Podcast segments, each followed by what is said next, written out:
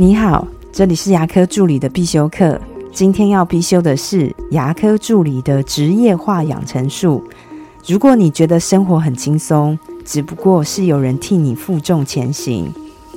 最近打开手机看看新闻，发现都是一些让人很沉重的消息，就像是社群平台脸书跟推特已经宣布要裁员数千人到数万人，而亚马逊呢也将宣布要裁员一万名员工，这将是亚马逊公司史上最大规模的裁员。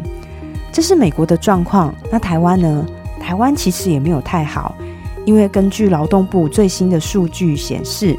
竹科跟中科近期已经有业者要实行无薪假，而下一步呢就是人事的缩编，所以从美国到台湾，整个景气都受到影响。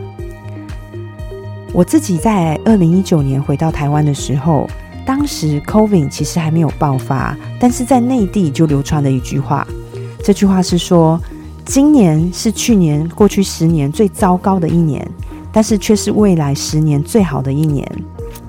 我当时听到这句话，我觉得很震惊，有那么惨吗？结果果然这是真的，因为自从二零一九年年底 COVID 爆发到现在，还有战争的影响，我们看看全球到底有多少人失业，多少公司宣布倒闭。希望大家一定要有个认知：大环境不好，我们怎么会好呢？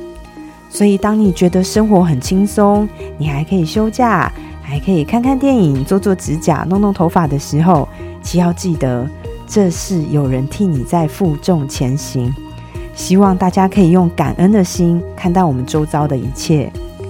谢谢诊所还有开，谢谢医师还有在，谢谢患者还有来。因为诊所有开，医师有在，患者有来，才有我们的存在。我今天的分享就到这边。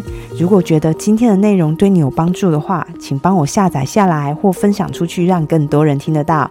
如果对牙科管理、自费咨询跟助理培训有任何问题，也欢迎留言给我，或者是在龙语牙体技术所的粉丝专业可以找到我。我们下次再见了，拜拜。